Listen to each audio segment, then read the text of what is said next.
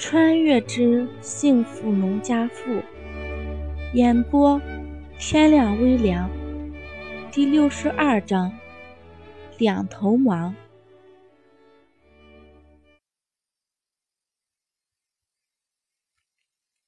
见杜同海跟后面有狗追似的走了，李桂兰解气的冲着他的背影暗骂了两声，然后心情颇好的唱起小曲来。丫丫见他奶奶突然唱了两句，抬起头来，一双大眼睛忽闪个不停，好像在奇怪他为什么这么高兴。哎呦，奶奶的大孙女，好好玩啊！奶奶今天给咱们丫丫做好吃的，有肉肉。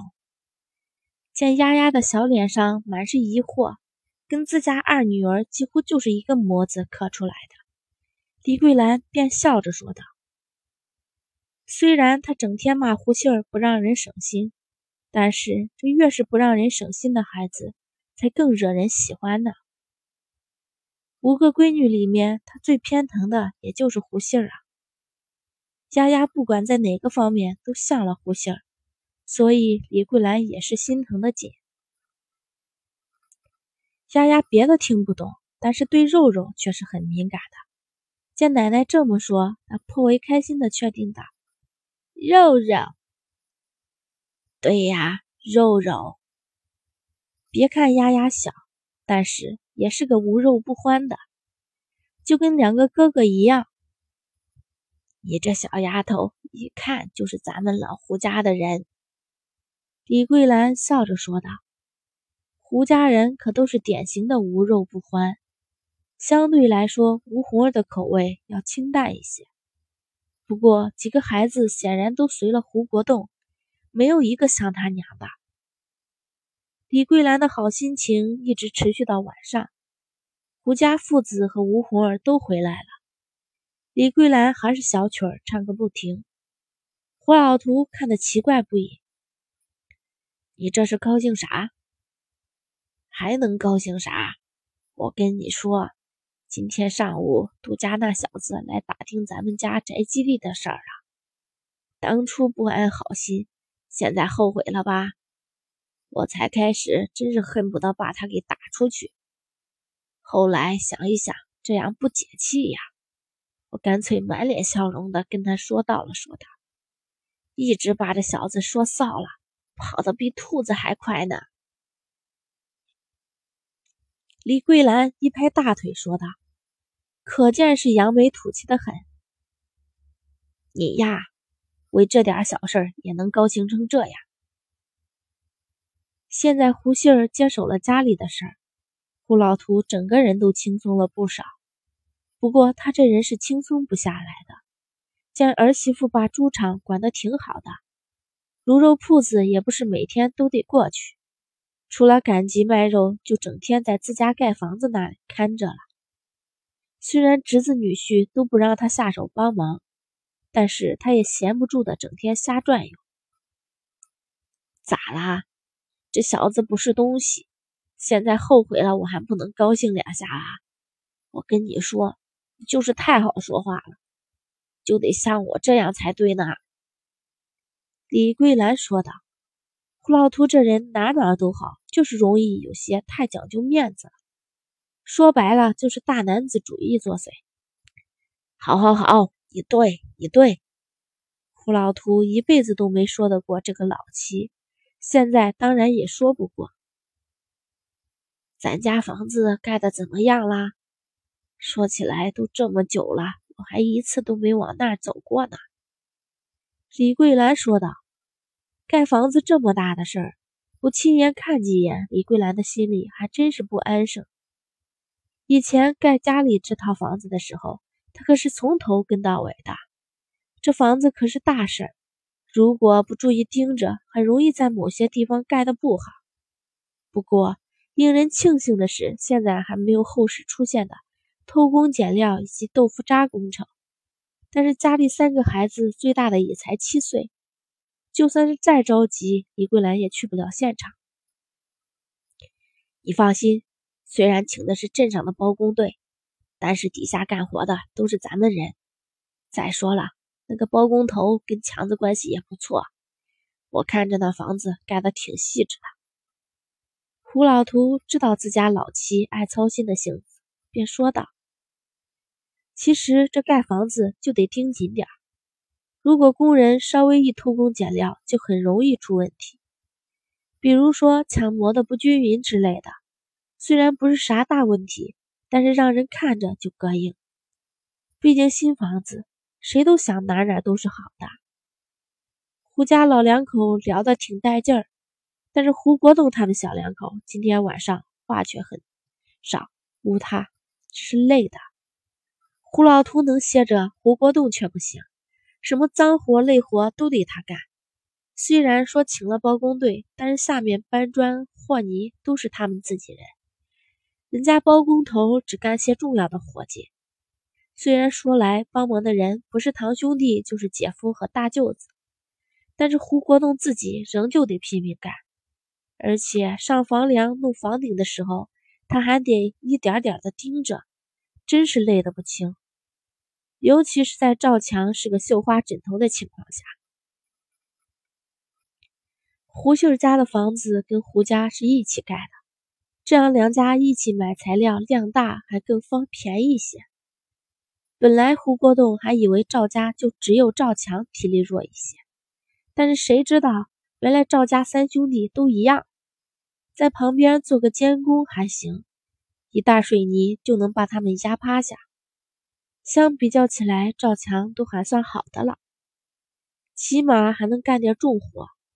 赵家老大和老三只来了两天，便不见影子了，说是工作忙，请不下假来。只有赵强没办法，只能努着劲儿的干。其实要是别人家的活，他早就跑了。但是，一来他那工作也就相当于没有；二来是自们家的房子，就算是再不想来也得来，要不然胡杏可饶不了他。就这，胡杏还叨叨他两个兄弟不顶事儿呢。不过赵强到底是给胡国栋增添了负担，姐夫不行，很多事儿就压在了自己身上。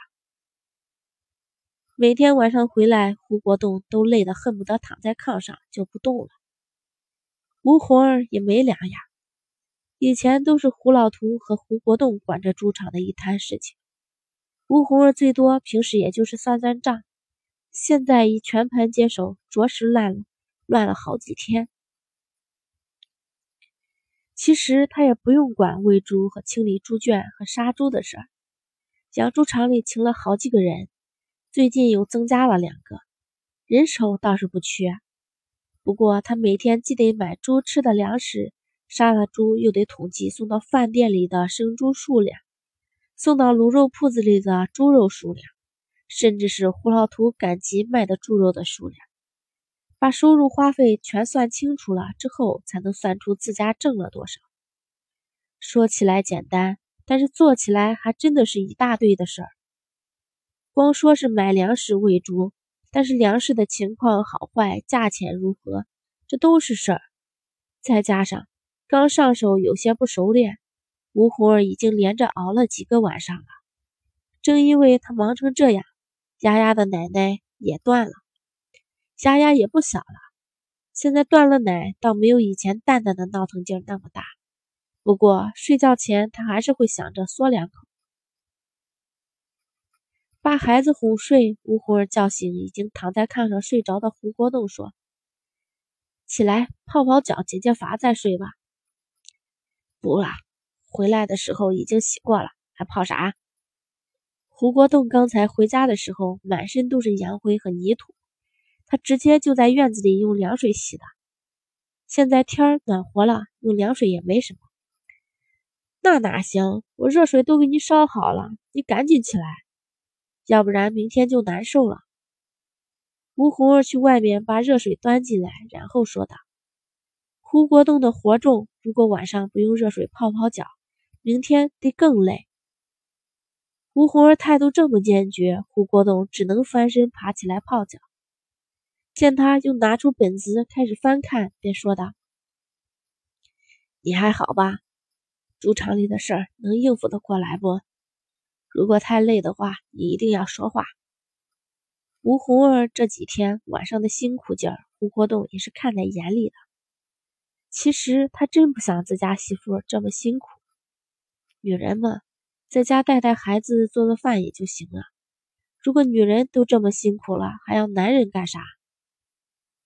但是这次是情况特殊，他们家现在一个人手都空不出来，不让吴红儿去，难道还让李桂兰去不成？起码吴红儿还年强力壮呢。胡家的五个女婿现在都在给帮忙盖房子呢，就连胡桃都去帮着胡杏儿做饭去了。吴红儿不得不接受这一任务。总不能交给外人吧？没事儿，哪有那么累呀？不过是才接手，有些不习惯罢了。等你们忙过这一阵子就好了，咱们都忍一忍。其实吴红儿虽然身体上感觉累，但是却还挺有干劲的。虽然是女人，但是有了事业，有了可以让她发光发热的地方，也是很幸福的。前后两辈子，吴活都没出来工作过。现在虽然是忙活自家的事儿，但是干劲儿也格外的足。不过这几天，他也在自家的养猪场里发现了一些问题。虽然不大，但是长久的发展下去，也容易产生问题。现在他们的规模还小，如果以后规模大了，这些小毛病就是大问题了。比如说粮食的采买上。家里的粮食都是从本村收购的，现在不像是前几年那样粮食那么紧缺了，因此很多人家都会有余粮。胡家就在本村收购，正好也方便。但是这粮食的好坏也就人一句话的事儿。胡老图以前抹不开面子，人家说上几句，就算是质量不太好的粮食，他也就收了，毕竟也损失了不少。这几天，吴红儿就遇到过一次，那些粮食的质量格外不好，因此他就想降点价。他刚一说话，人家就说：“你公公当初也没怎么说呀。”他问猪场里工作的人，他们说的确如此，因此吴红儿也只能罢了。这只是一件小事儿，但是吴红儿却觉得这个问题也不小。虽然上辈子他几乎没给他留下什么。但是没吃过猪肉，也见过猪跑。不管做什么，没有一定的规范是做不出一番成就来的。第六十二章播讲完毕，谢谢大家收听。如果喜欢的话，就请点点手指订阅吧。